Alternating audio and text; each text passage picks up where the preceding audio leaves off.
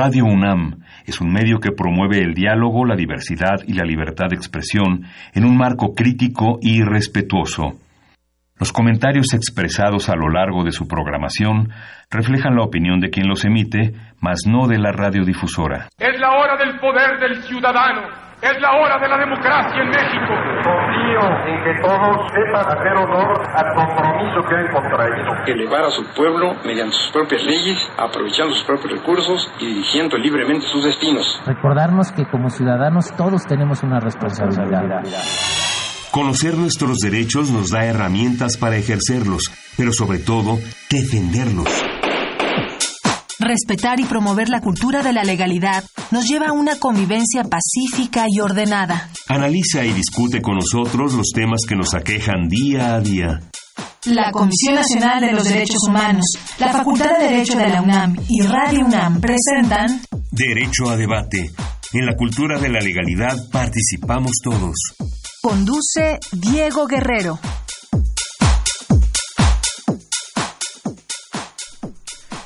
Hola, ¿qué tal? Muy buenas tardes. Bienvenidos a Derecho a Debate. En la cultura de la legalidad participamos todos. Mi nombre es Diego Guerrero y como cada martes les agradecemos que nos sintonicen por el 96.1 FM. El día de hoy, bueno, me acompaña en la conducción quienes son la esencia de nuestra universidad, sus estudiantes. Juan Loaesa, un placer tenerte el día de hoy como invitado. Muchas gracias. Invitado. Gracias, profesor. Muchas gracias por la invitación. Juan, antes de presentar a nuestro invitado, me gustaría que me platicara sobre el tema que vamos a abordar el día de hoy. ¿Qué sabe sobre el exilio español y la España del siglo XX? Claro que sí. Bueno, este, como podemos suponer, es un tema bastante interesante. Se dio el exilio español a partir de la Guerra Civil, que duró de 1939 a 1940 y, perdón, 1936 a 1939 duró la Guerra Civil. Fue un enfrentamiento que se dio entre la España republicana y las fuerzas del general Francisco Franco. Eventualmente triunfó Francisco Franco y pues se dio este exilio de los republicanos a nuestro país, invitados por el general, entonces presidente Lázaro Cárdenas. Muy bien, bueno, antes de presentar a nuestro invitado vamos a escuchar las voces universitarias. ¿Qué sabe nuestra comunidad sobre el tema? Y tenemos un invitado de lujo, no se vayan. Las voces universitarias.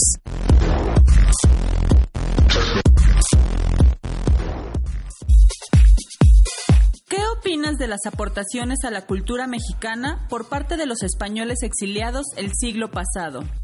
Creo que fue en cierta manera valiosa y creo que sí hubo, o sea, creo que sí estuvieran fuertemente involucrados algunos. Por ejemplo, a mí se me viene a la mente Max Out, que aquí en México fue que escribió la serie de novelas eh, El laberinto mágico y además estuvo eh, vinculado a, la, cine, digo, estuvo vinculado a televisión y radio de la UNAM, entonces Pues considero que la aportación de los españoles exiliados en México fue muy importante en varios aspectos de la cultura como el cine, la pintura y la literatura. Creo que sí, la aportación de España a México en ese momento fue importante, eh, sobre todo la influencia a nivel intelectual y pues todos los grupos que se llegaron a formar y también los grandes pensadores que tuvieron la oportunidad de poder expresarse, ya que en España no, no lo lograron. Por ejemplo, uno de ellos es Adolfo Sánchez Vázquez, ¿no? Este, que de hecho a él se le debe también el nombre que lleva hoy el anexo de la Facultad de Filosofía y Letras. Escuchas Derecho a Debate. Llámanos al 5536-4339. Derecho a debate.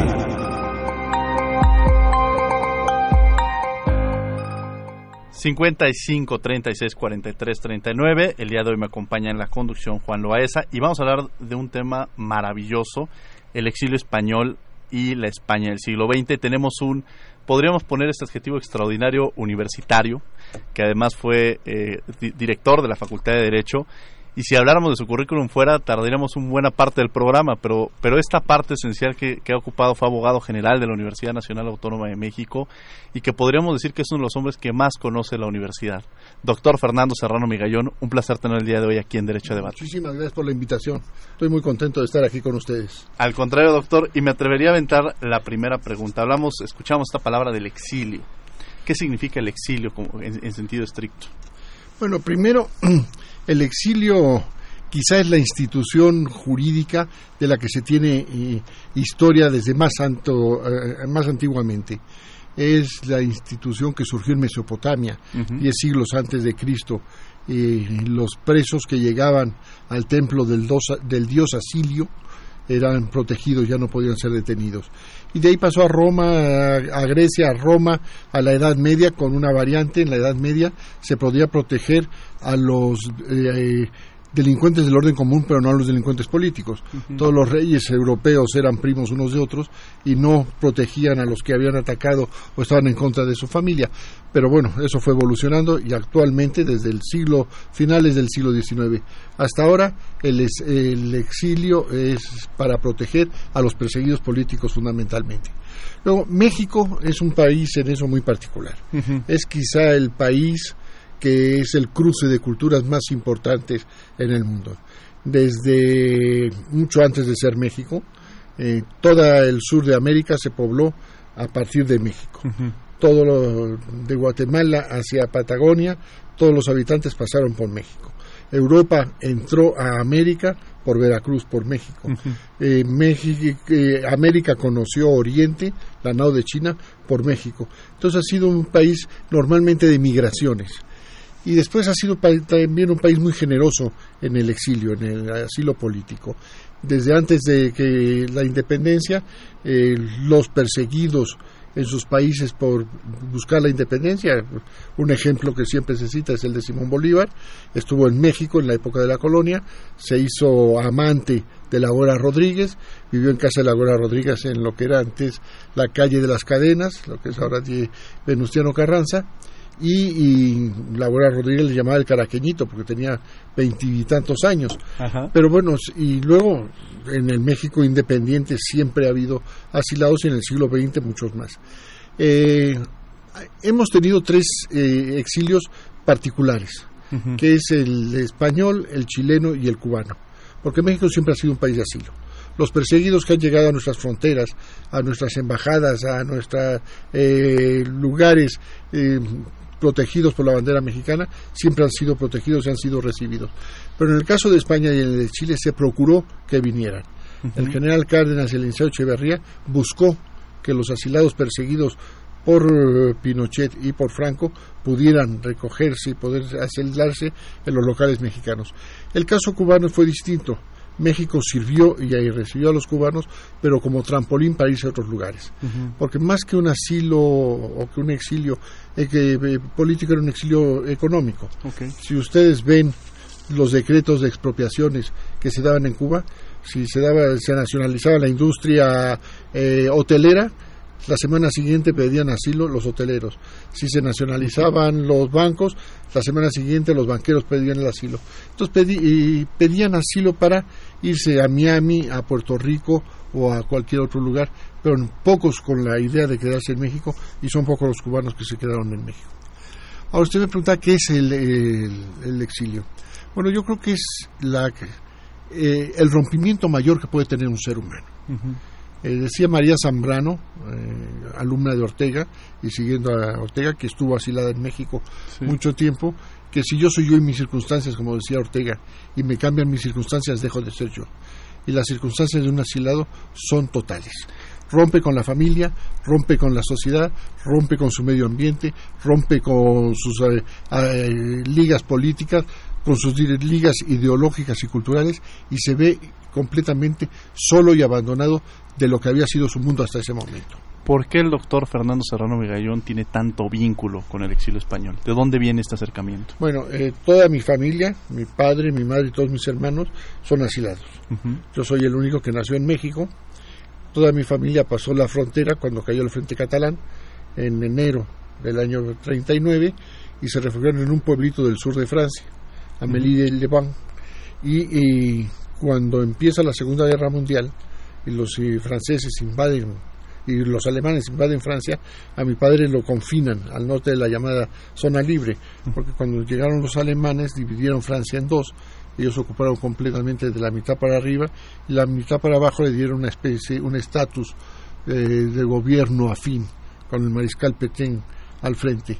Y entonces mi madre se regresó a España con mis hermanos y estuvieron separados del año 39 al año 44. Mi padre llegó a México en el año 42 mi madre y mis hermanos en el año 44 y yo nací en el 45. Entonces, bueno, sí es un fenómeno que me es muy cercano. Ahora, podríamos, yo lo, lo describía como eh, un gran universitario, un extraordinario universitario. ¿Podríamos pensar la Universidad Nacional Autónoma? ¿Sería la misma la Universidad Nacional Autónoma de México sin el exilio español? Bueno, no, yo creo que fue muy importante, pero sí. No, no, yo creo que la Universidad de México en eso es. Quizá no hay país en el mundo que le deba más a su universidad, no quiero decir que sea la mejor del mundo, pero no hay otro país que le deba tanto a una universidad como México le debe la UNAM. Es la esencia de la nación mexicana, está en la universidad. Es, la universidad de la nación, entendiendo a la nación como esa eh, historia común que nos es querida a todos y un proyecto de vida para todos. Sin la universidad no se puede entender el México actual, eso sí. No, yo creo que eh, obviamente en el año 39, cuando empieza a llegar el exilio, México ya era un país que había salido de la revolución y tenía un desarrollo intelectual muy importante. Lo que sí sirvió fue eh, una inyección de cultura, sobre todo europea. México estaba mucho más enfocado a recibir las corrientes que venían a través de Estados Unidos. Y eh, en los años de la República, en los seis años de la República, se creó una serie de instituciones de estudios en el extranjero, donde muchos españoles salieron a estudiar a Alemania, a Francia, a Italia y posteriormente regresaron a España. Con la guerra civil llegaron a México y fue una inyección. Eh, se habla solamente del exilio español como un exilio intelectual y no es así. El, cuando se proclama la República en España en el año 31 España es el país más atrasado de Europa. Junto con Grecia y con Portugal, es más del 50% de los españoles son analfabetos. La República hace una labor inmensa para alfabetizar y para cultivar eh, culturalmente a España. De todas formas, no se pudo hacer mucho. Y, y, el exilio que llega a México sí tiene un 10% de intelectuales. O sea, la gran parte de los intelectuales españoles vienen a México, pero hay un 90% que no lo eran que eran o profesiones liberales, o empleados públicos, o dirigentes de partidos políticos, periodistas, eh, obreros, campesinos, eh, que desarrollaron su actividad en México sin que tuvieran ese impacto cultural. Por eso en México se habla mucho de las figuras del exilio.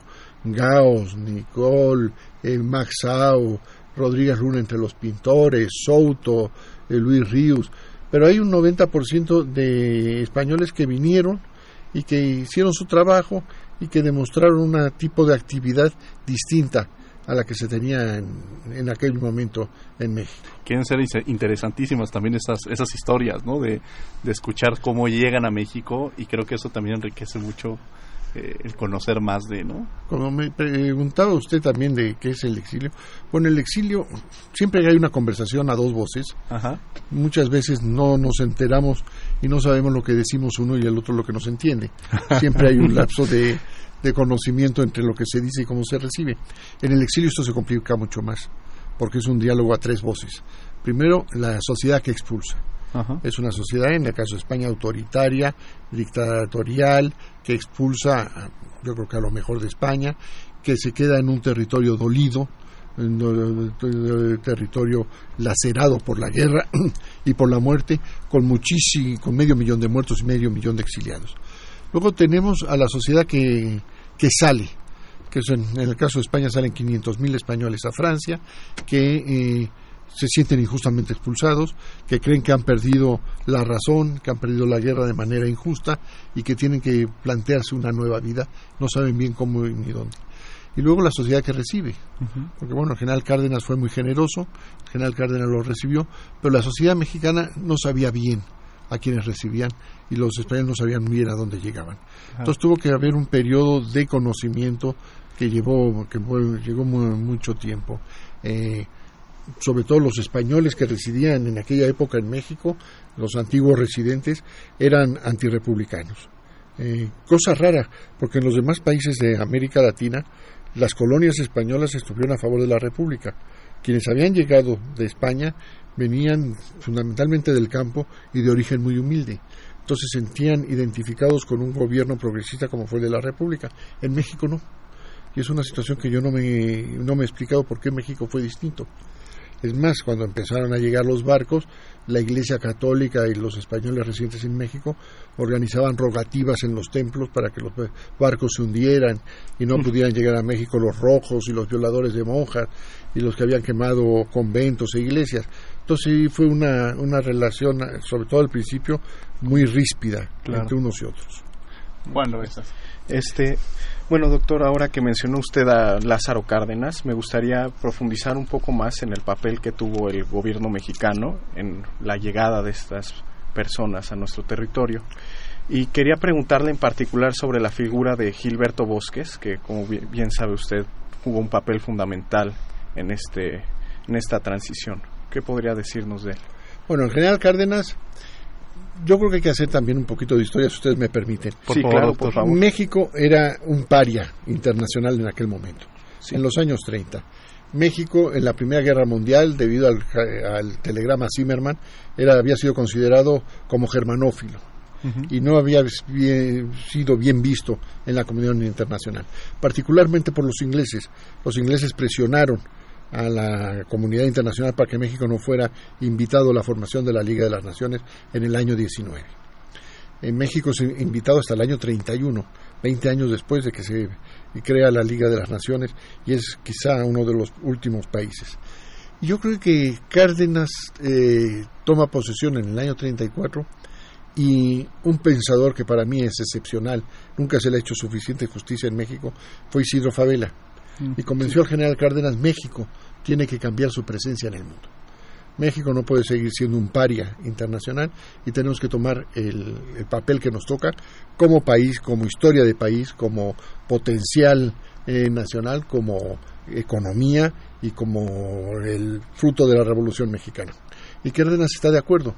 Y, y es Favela el que le propone defender a Abisinia en contra de Italia, defender a los chinos en contra de los japoneses y defender a la República Española. Entonces, eh, eh, inicialmente es quizá eh, establecer, promover o proteger una imagen internacional de México que el caso más importante fue el de la República Española, porque se juntaron una serie de cosas, los intereses internacionales de Alemania e Italia, el preámbulo a la Segunda Guerra Mundial y los preparativos para desencadenar la Segunda Guerra Mundial. En el caso de España hubo sobre todo tres políticos excepcionales, diplomáticos y políticos. Eh, usted mencionaba a Gilberto Bosques, que fue excepcional, sacrificó, puso en riesgo su vida para defender a los españoles y a los judíos, y fue el cónsul de México primero en, en París, cuando toman París los alemanes, el gobierno francés se traslada a Burdeos, las embajadas y el grupo diplomático se va a Burdeos. En Burdeos hay poca actividad diplomática, entonces va a Marsella y desde Marsella organiza los barcos que vienen a México. El embajador es Luis y Rodríguez, que siendo ingeniero y una persona muy cercana al Cárdenas, tiene una actitud y una valentía y una decisión en la protección del, eh, de todos los perseguidos por el nazifascismo ejemplar. Y, antes también había sido Basols. Nada más que Basols eh, fue el que estaba en la Liga de las Naciones y posteriormente lo cambian de, de adscripción. Pero eh, Favela, Bosques y Luis y Rodríguez tienen una actividad eh, extraordinaria con la, con la directiva, del general Cárdenas. El día que el general Franco pronuncia el, el famoso parte de guerra del día de hoy, eh, prófugo y fugitivo, el ejército rojo, las tropas nacionales han alcanzado los últimos objetivos militares y la guerra ha terminado, le pone un telegrama a Luis y Rodríguez, comuníquenle al gobierno francés que a partir de este momento todos los españoles están protegidos por el pabellón de México. y empieza una labor de Luis y Rodríguez diplomática y personal con el mariscal Petén y con el presidente Laval impresionante. De protección de, de la masa de los españoles, en aquel momento había 500.000 españoles en los campos de concentración y de las per, figuras republicanas más perseguidas, en particular la muerte del, del presidente Azaña, es una página que puede enorgullecer a cualquier país del mundo de cómo se comportó la diplomacia mexicana y Luis y Rodríguez. Vamos a, a, un corte, vamos a escuchar por tus derechos las noticias más relevantes de la Comisión Nacional de los Derechos Humanos y regresamos a los micrófonos de Radio Flow. Por tus derechos.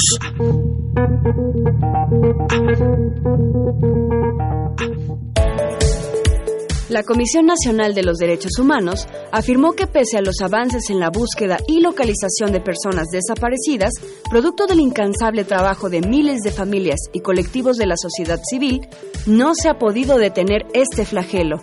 Al participar en el foro Construcción de la Paz con Verdad y Justicia en Chilapa Guerrero, el primer visitador general de la CNDH, Ismael Eslava Pérez, demandó una estrategia integral para la atención de víctimas de desaparición que parta del reconocimiento de este doloroso e indignante delito en todo el país, involucre el diálogo con familiares y colectivos de búsqueda y arme un registro de familiares afectados. Esto para dotar de suficiente personal, equipamiento y materiales a los servicios médicos forenses y periciales. México cuenta con 33 ombudsperson, defensores agrupados en la Federación Mexicana de Organismos Públicos de Derechos Humanos. Las personas que desempeñan este cargo subrayan la necesidad de contar con instancias de protección de los derechos humanos autónomas del ejercicio del poder público. Asimismo, las 33 personas dedicadas a velar por los derechos ciudadanos expresan su preocupación por las propuestas que afectan presupuestalmente sus funciones y afirman que es necesario garantizar y fortalecer legal y constitucionalmente su autonomía y permitirles desarrollar sus tareas con la más amplia libertad y apego a sus características esenciales.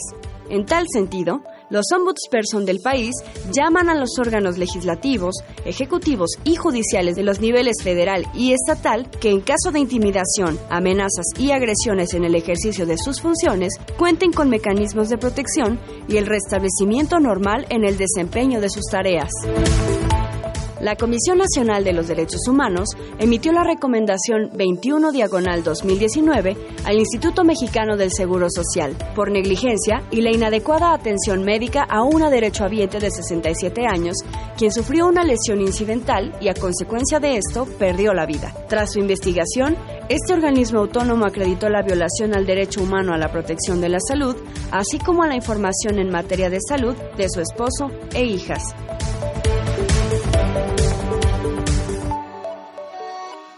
Síguenos en Facebook y Twitter como Derecho a Debate.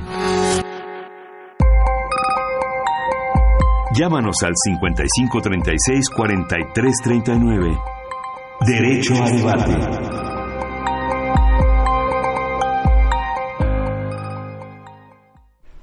Estamos de regreso en los micrófonos de Derecho a Debate. Claudia Martínez nos llama y nos dice la presencia del exilio influyó en la arquitectura, bueno, en muchas ramas. Hay un libro de esta editado por la UNAM, aparte también, la, eh, aparte también a la ciudad universitaria. Tema de gran importancia que debemos conocer todos los mexicanos y agradece al invitado por hablar del tema. Al contrario, eh, muchas gracias por escucharnos. Doctor, y estábamos hablando justamente de esta parte, estamos de un tema interesantísimo con el doctor Fernando Serrano Migallón.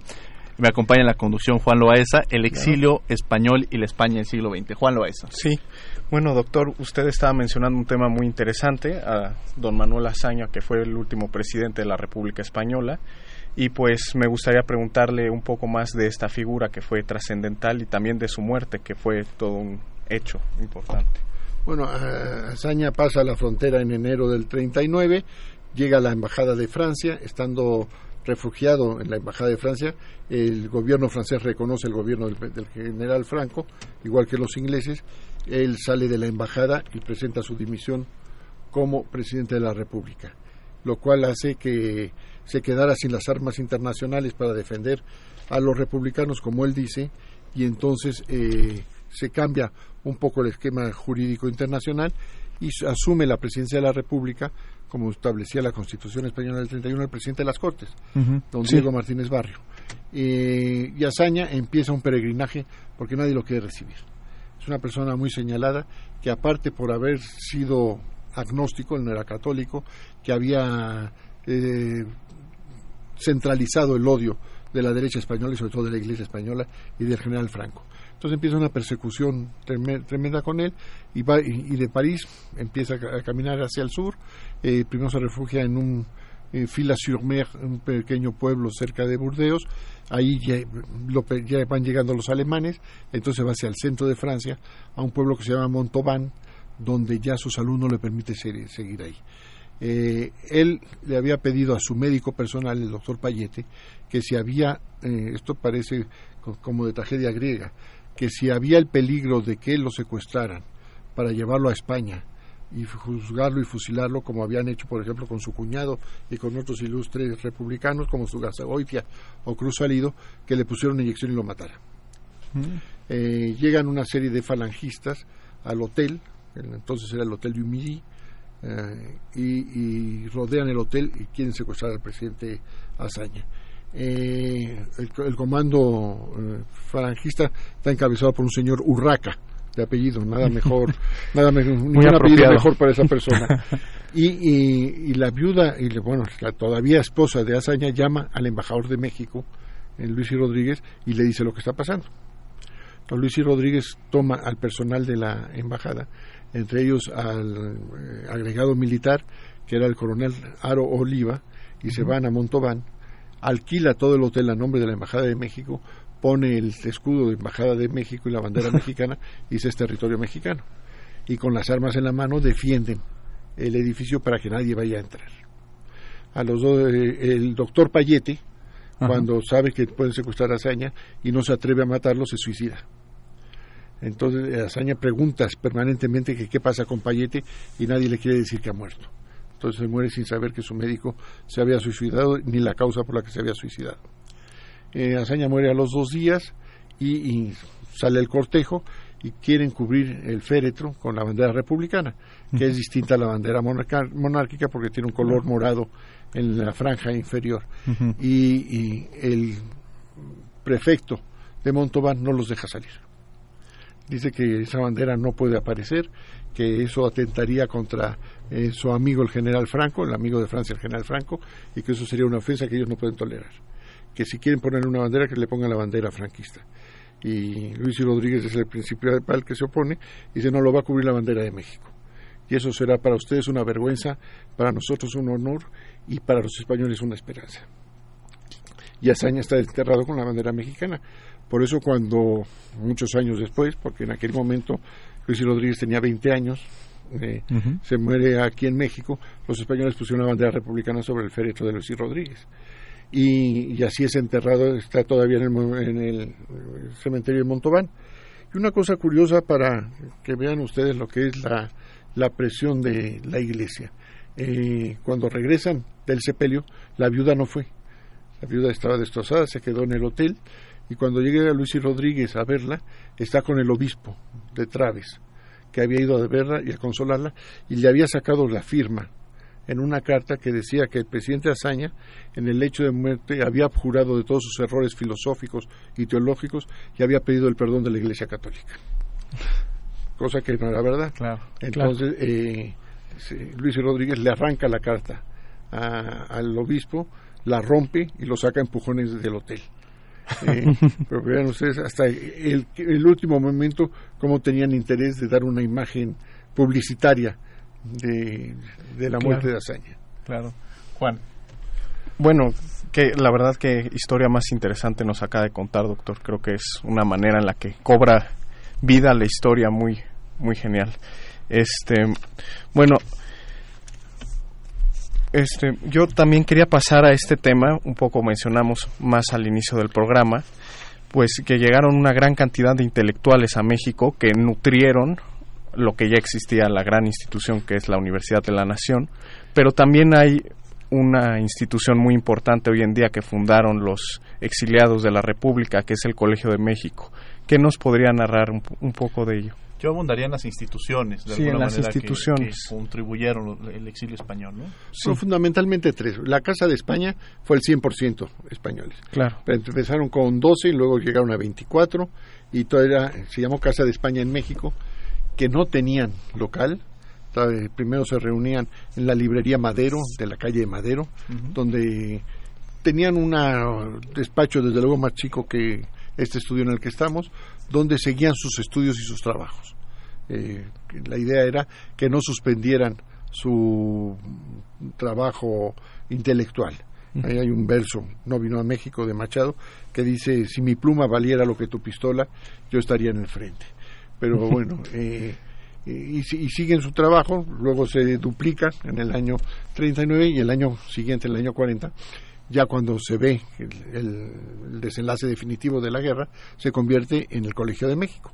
Y ya ingresan los españoles y ya se hace una mezcla de intelectuales de diferente tipo, siempre enfocado a las humanidades, nunca del de técnico, de, de un aspecto o de ciencias técnicas, ni, si- ni duras. ¿Mayormente llegaron intelectuales dedicados a las humanidades o...? No, no, no, no, de todo, de, De, todo, todo. sí. Ma- magníficos ingenieros, arquitectos, eh, Félix Candela, usted, la, eh, quien nos ha llamado por teléfono, hablaba de la arquitectura. Félix Claro. Candela es el, el que más nombre tuvo en un momento y creó una arquitectura de cascarones eh, extraordinaria, que todavía es admiración de propios y extraños. Entonces, eh, en la universidad, el, el- la, la inyección numérica del Sí. exilio fue un 8%. Era una universidad mucho Claro. más chica, era una universidad mucho más pequeña y un 8% de todo el profesorado que Claro. es muy importante. Eh, hay facultades que eran mucho más humanísticas, como era la de Filosofía y Letras o la de Derecho, donde eso llegó a un 20%. que justamente retomaría, nos llama Julio César Muñoz y dice, ¿cuál es el aporte del exilio español a la Facultad de Derecho, considerando que hay muchos maestros en la facultad en esta condición? Y felicita al doctor por conocer tanto el tema. Y si no me equivoco, escribió un libro al respecto de los profesores. Sí, los profesores del exilio español. de los profesores de la Facultad de Derecho y hay uno en general de los intelectuales también. Exactamente. Y luego en el Instituto Politécnico Nacional, que se acababa de crear, lo había creado el general Cárdenas en el año 38, Ujú. eh, también es un no- 8-9% de científicos. Eh, lo que pasa es que los científicos quizás se dividieron entre el Politécnico y la universidad y los humanistas solo en la, en la universidad. Mire, desde luego en México había habido y siempre ha habido unos magníficos abogados y magníficos juristas. Lo que sí surge con los eh, españoles, con la llegada de los españoles, tanto en derecho como por ejemplo en filosofía, es una costumbre que no había en México, porque no la había en Estados Unidos, que es eh, eh, la investigación en grupo. O sea, había magníficos eh, eh, abogados, Mario de la Cueva, el Chato Noriega, eh, García Maínez, la, mente más inteligente y más brillante del siglo XX mexicano, los hermanos Caso, o sea, había muchísimos, pero no trabajaban individualmente. Y los seminarios crecen y surgen con la llegada de los españoles. O sea, eso que haya un jefe de seminario, que tenga un grupo de colaboradores y de alumnos que se formen alrededor de ellos y hagan investigaciones de manera conjunta, eso sí es una idea fundamentalmente alemana que pasa a España y de España pasa a México. Igual que los departamentos en filosofía. Los departamentos surgen en filosofía a partir del año 40. Eso es el... quizá no es tanto una determinación ideológica o una orientación, sino es más una forma de trabajar. Y muy interesante, porque es una visión, conocer las visiones de, de los diversos este, académicos. Y si ¿no? me permiten ustedes también, por ejemplo, cuando cayó eh, el muro de Berlín y, y las academias de la antigua Unión Soviética quedaron desangeladas, se pensó traer a muchos rusos a México y no se pudieron incorporar. Hubo un- varios intentos de algunos que vinieron al área científica Claro. y precisamente eh, la forma de trabajar de la antigua Unión Soviética, el miedo que tenían a colaborar unos con otros y a participar, hicieron que se aislaran y que no tuvieran esta posibilidad de relacionarse con sus pares mexicanos. Oiga, yo, yo retomaría esa parte y tú lo identificaría mucho en, en este comentario, porque ustedes se caracterizan la facultad por ser un gran formador, ha formado varios este, eh, profesores y que incluso en, su estancia como director está rodeado de muchos jóvenes que, que ahorita son académicos de nuestra facultad, ¿no?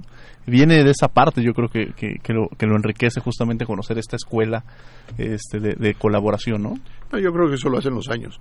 Cuando uno se envejece, no. ve, la vista para atrás y ve que ha habido mucha gente que ha estado cercana a uno muchas veces uno no lo recuerda y me da muchísimo gusto cuando estoy esperando para entrar al cine estoy en algún lugar y se acerca un muchacho y me dice, maestro, usted no se acuerda de mí, me dio clase hace 10 años, pues no, la verdad, no, no me acuerdo, pero me da muchísimo gusto que me saluden y hablar con ellos. Y justo, justamente el otro día platicaba eso al doctor Contreras, le decía, les platica, generalmente no recuerda con qué director entró, o sea, como que entra en este sentimiento de decir quién fue el que nos dio nuestra nuestra primera oportunidad y cuando se entran estas oportunidades para los jóvenes se reconocen. Ahí yo tengo una enseñanza, como muchas que recibí del doctor Sarucán, cuando fui su abogado general.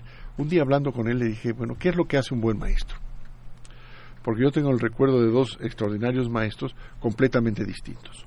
El Chato Noriega y el Chato de la Cueva, los dos chatos. El Chato de la Cueva era un maestro muy aburrido, muy monótono en la expresión. Había que estar muy atento y sentarte en las primeras misas para, mesas para poder estar atento a lo que decía. Y era muy estricto en las calificaciones, muy duro. El chato de la cueva era todo lo contrario. Eran unas clases amenas, simpáticas, dicharachero, muy barco en las calificaciones, era encantador en clase y a los dos los tengo como magníficos maestros. Y digo, bueno, ¿qué es lo que hace que un maestro sea bueno siendo tan distintos? Me dice, el que crea inquietudes. Claro. Uno recuerda como buen maestro al que le ha creado inquietudes y le abrió caminos. Y yo creo que, que es eso y es lo que uno, sin quererse ni mucho menos comparar con ellos, pero sí tener esa posibilidad de demostrarles a los alumnos una serie de caminos y de posibilidades de desarrollo habló el, maestro Berardo Moreno Cruz, dice felicita al doctor Serrano y el acto de justicia que mencionó con Luis Echeverría y bueno, manda saludos al programa. Muchas gracias.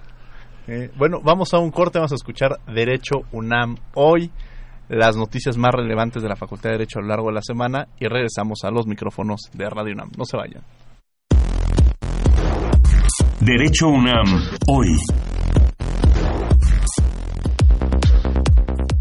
Como un homenaje al legado de los intelectuales del exilio republicano español en México, la Facultad de Derecho presentó una mesa de discusión en la que Ana Rosa Barahona, Javier García Diego, Fernando Serrano y Raúl Contreras hicieron un recorrido histórico por los principales personajes del exilio y sus aportes a nuestro país. Fernando Serrano afirmó que un asilo político se convirtió en una exitosa migración, que no solo salvó la vida y memoria de buena parte del pueblo republicano español, sino que enriqueció a México, coadyuvó en la reconstrucción de sus instituciones, de su vida social y cultural, y después de la violencia revolucionaria, lo acercó a sus raíces fundamentales por la vía más amplia, humana y placentera, que es la del encuentro, el diálogo y la convivencia. Los profesores de la Facultad de Derecho actualmente escriben el 80% de los libros que se utilizan en la enseñanza del derecho en nuestro país. De esta forma, la institución desarrolla una de sus actividades sustantivas, la difusión de la cultura jurídica. Recientemente se presentó el libro El delito y la norma penal dogmática y casos penales, escrito por Gerardo Armando Urosa Ramírez, que en palabras de Carlos Cuenca Dardón, catedrático y presidente del Colegio de Profesores de Derecho Procesal Penal, la materia principal de este texto es la estrategia que siguen los litigantes para presentar su defensa o su acusación, y el estudio de los elementos del delito a partir de la tipicidad y no de la conducta.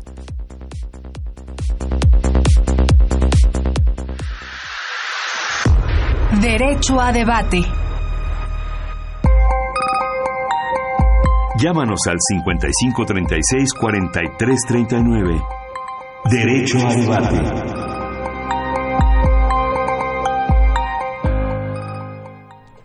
Estamos de regreso en los micrófonos de Derecho a Debate. Estamos hablando sobre el exilio español y la España del siglo XX. Me acompaña en la conducción Juan Loaesa y tenemos un invitado de lujo al doctor Fernando Serrano Migallón.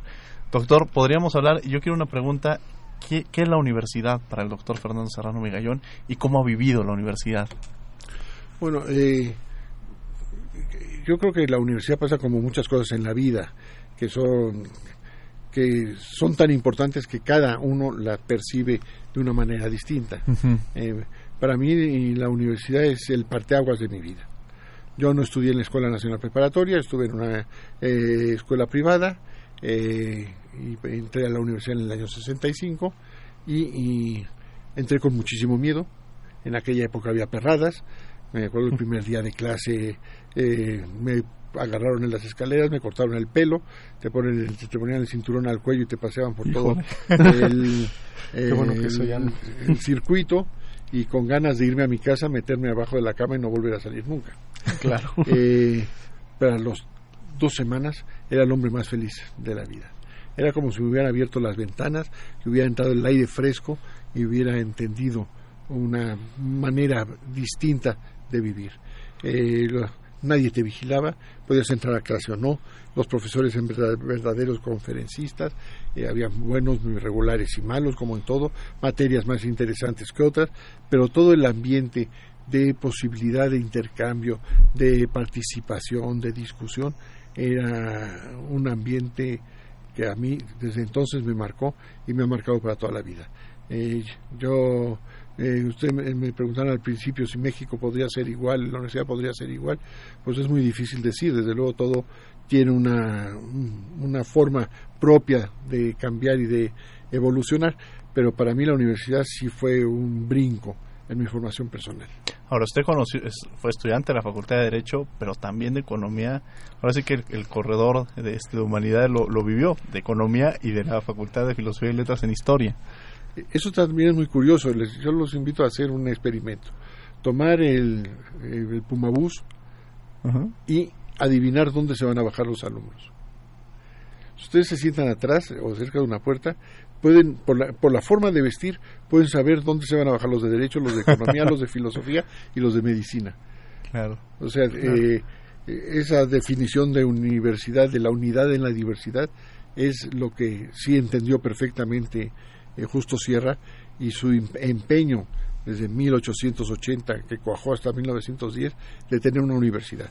Había cinco escuelas magníficas que funcionaban muy bien, que tenían abogados, ingenieros y médicos y los altos estudios, pero esa concepción de, intercambio ideológico que da, se da en una universidad como la nuestra eh, es fundamental. Y por eso yo creo que la universidad hay que defenderla con esas características de intercambio ideológico y de intercambio eh, interacadémico, eh, mucho más allá de un punto de vista personal. Ahora mencionas que usted ha sido formador, pero ¿quiénes formaron? ¿Quiénes fueron los maestros que marcaron y que formaron al doctor Fernando Serrano Migallón? Ya les he dicho dos de ellos, claro. que fue el Chato de la Cuel, el Chato Noriega. Eh, la primera clase a mí me llamó, porque abrí con él, que fue nuestro Néstor de Buen, también uh -huh. le, le, dije, Aurora amigo para mí fue muy importante, el maestro Bourgois fue importantísimo también para mí, eh, el maestro Cipriano Gómez Lara. Ah, y mire usted, eh, porque hay materias que, que, a uno le gustan eh, y que no se ha dedicado nunca a ella. Yo nunca he litigado, pero la forma de, de explicar el derecho procesal de Gómez Lara, se da uno cuenta que está frente a una ciencia extraordinariamente rica. La forma de que de cómo se idea el proceso para llevar a cabo un juicio es de una finura intelectual verdaderamente maravillosa. Aunque hoy no, no vaya a practicar nada, yo nunca he sido penalista, Ajá. pero no hay pocas materias tan hermosas como el derecho penal. No tiene la riqueza del, del derecho civil. El derecho civil tiene dos mil temas. Uh -huh. eh, obligaciones, contratos, todo lo que ustedes quieran. El derecho penal es mucho más corto, pero temas como tipicidad, culpabilidad, eh, no exigibilidad de otra conducta, es de una finura. Yo tuve dos magníficos maestros en derecho penal, que fue el maestro Castellano Stena, Fernando Castellano Stena, también muy ameno en clase, un magnífico profesor, y el maestro Jiménez Huerta, uh -huh. Mariano Jiménez Huerta. Que, claro. Sí, todos yo creo que nos formamos con su libro hasta cierto grado. Sí. un hombre duro, frío, otro que era maravilloso. Yo pude estar cerca de él, a pesar de que era muy reacio, el maestro Martí García Maínez. La inteligencia del maestro García Maínez, emérito de la Facultad de Derecho y emérito de Filosofía y Letras, es eh, extraordinario. Tuvo una desgracia personal, familiar, que todavía lo hizo más retraído y no, hay profesores que son muchacheros, como era el Chato Noriega, que le gusta siempre, le gustaba siempre estar rodeado de muchachos, de alumnos y hablar con ellos. Y hay otros que no son así, y él no era así, pero le costaba mucho trabajo poder eh, establecer una plática con él, pero cuando uno lo lograba realmente el beneficio era infinito. Maravilloso. Juan, maravilloso. Sí. en la conducción. No, bueno, yo creo que dentro de estos profesores me gustaría preguntarle, ¿hay alguno que viniera de esta España republicana que se le venga a la mente? Quizá no necesariamente en la universidad, pero en algún otro momento. Bueno, a mí ya me tocaron quizá el, coletazo. Hay dos que acabo de mencionar que no vinieron de España. Vinieron, eh, son hijos de españoles, vinieron a México y se formaron en México, eh, que eran Aurora Nice y Néstor de Buen. Ellos llegaron de muy jóvenes a México, hicieron la carrera de Derecho en México y luego dieron clase, pero no son maestros propiamente del exilio como eran eh, los otros. Eh, a mí ya me tocó en la facultad Recasens, me tocó Jiménez Huerta y uno, un cura dentro del exilio, vino toda la gama de ideológica. Claro. Desde la extrema izquierda, encabezada por Roses, por Gonzalo Roses, que tradujo el Capital de Marx, del alemán, a, dos sacerdotes que habían sido primero excomulgados en España, llegaron aquí a México, arreglaron sus papeles religiosos y uno llegó, y Erce Garamendi, Ramón de Erce Garamendi, que daba romano, y llegó a ser de, de, de de la Catedral de México. Y el otro gallego Rocaful, también era sacerdote, él fue capellán de, la, de una iglesia los dos murieron en México, pero sacerdotes. Eso demuestra la riqueza ideológica del exilio español, que había toda la gama de, ideología que se daba eh, en, una sociedad plural como quiso ser la España de la República. Que eso es lo interesante, que ver esta parte, que la ideología no fue una ideología, sino fueron las mentes, las ideologías las que llegaron al final a México, ¿no? Sí. Eso es lo que fue parte de lo que nos enriqueció. ¿Por qué seguimos hablando de por qué es, tan importante el exilio español y por qué a 80 años es importante estarlo mencionando, hablando, reconocerlo? Mira, esa es una cosa curiosa y que nos enaltece a los mexicanos y debe avergonzar a los españoles. Tanto la República, el exilio en México son historia viva. La prueba está que estamos hablando de ello y ustedes quizás no conocen a ninguno de esos profesores, pero sí eh, sigue por sus hijos, por sus nietos, por sus alumnos, siguen teniendo una relación y siguen sabiendo lo que fue. En España esto está completamente olvidado. Los 40 años de franquismo quiso que se olvidara la República, que se olvidara el, exilio y lo logró. Hablarle a un joven español del exilio y de la República es lo mismo que hablarle de la reconquista de Don Pelayo o de la Segunda Guerra Carlista. Saben que es algo que pasó ahí y que no, no les afecta vitalmente, no les, no les emociona históricamente. En México sigue siendo un tema vivo. ¿Y por qué después de, la muerte de Franco muchos se quedaron en México? Adoptaron a, México como... No, ya no tenían otra posibilidad, yo creo. Primero ya... Eh, de los que vinieron a México, yo creo que queda una persona, el ingeniero eh, eh, Rodríguez Miaja ¿Habrá alguien que habrá regresado a España y después a México? Bueno, pues el Roses se fue a España, lo hicieron eh, senador en las primeras elecciones por designación real antes de que surgiera la Constitución y, no aguantó y se vino a México. y, muchísimos que no, eh, después de 40 años, aparte era una España distinta. Claro. Ahí hay una, un libro muy interesante, usted, alguien mencionó a Max Aub.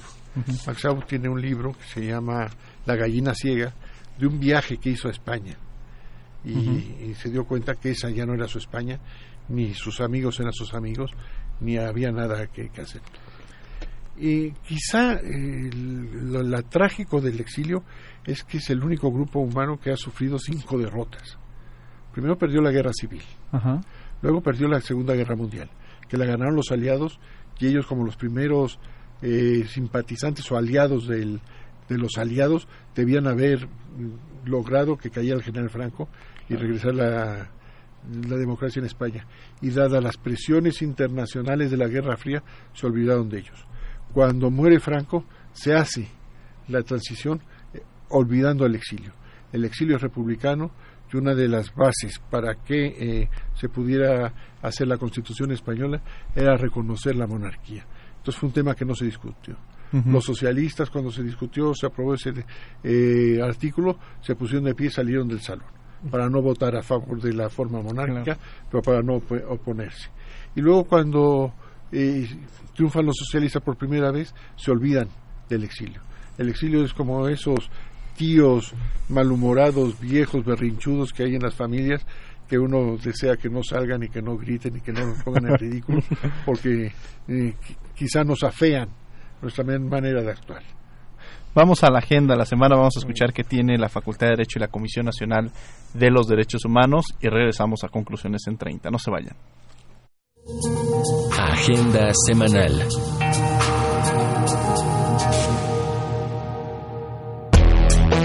La Comisión Nacional de los Derechos Humanos te invita a la mesa de análisis Impunidad y violaciones graves a los derechos humanos en el ámbito internacional. Exponen Mari Carmen Color Vargas, Alejandro Rodiles Bretón y Darina García Toledo.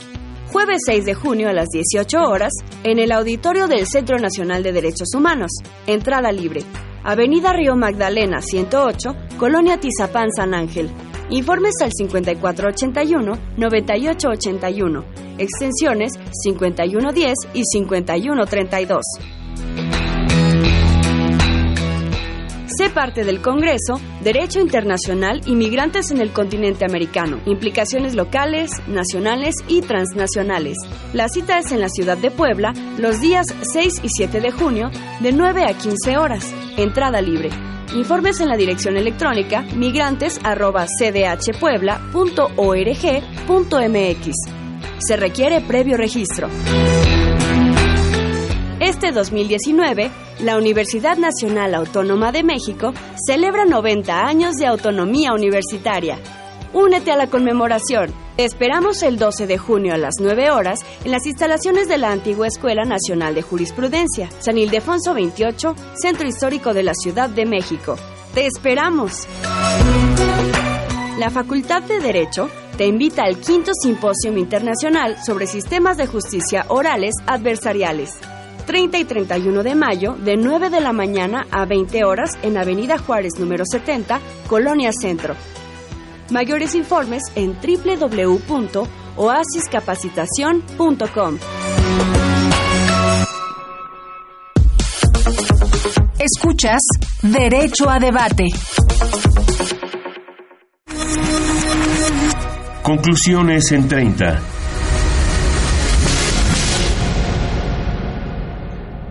Bien, estamos de regreso en los micrófonos de Derecho a Debate en Radio UNAM.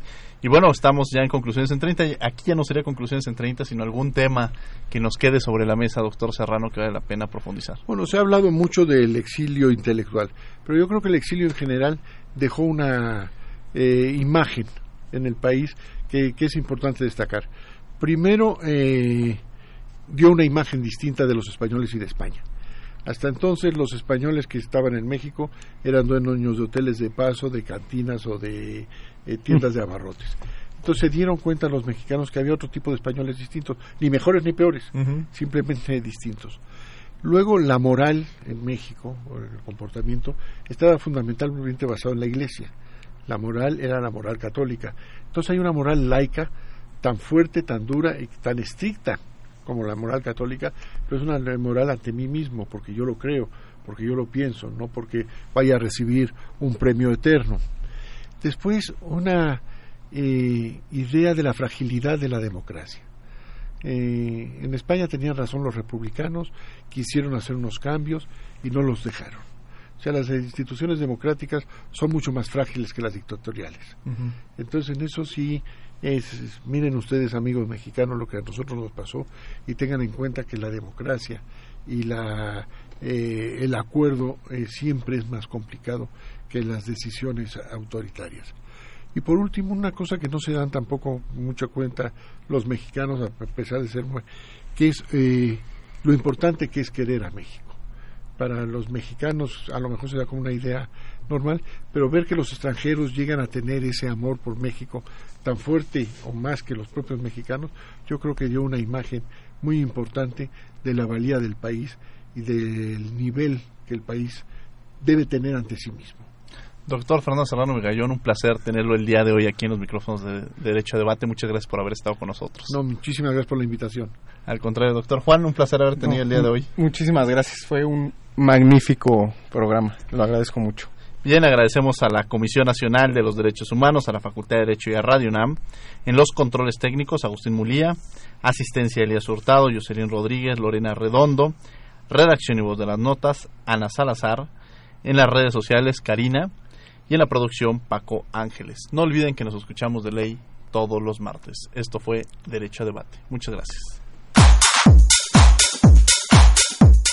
Esto fue Derecho a Debate. En la cultura de la legalidad participamos todos.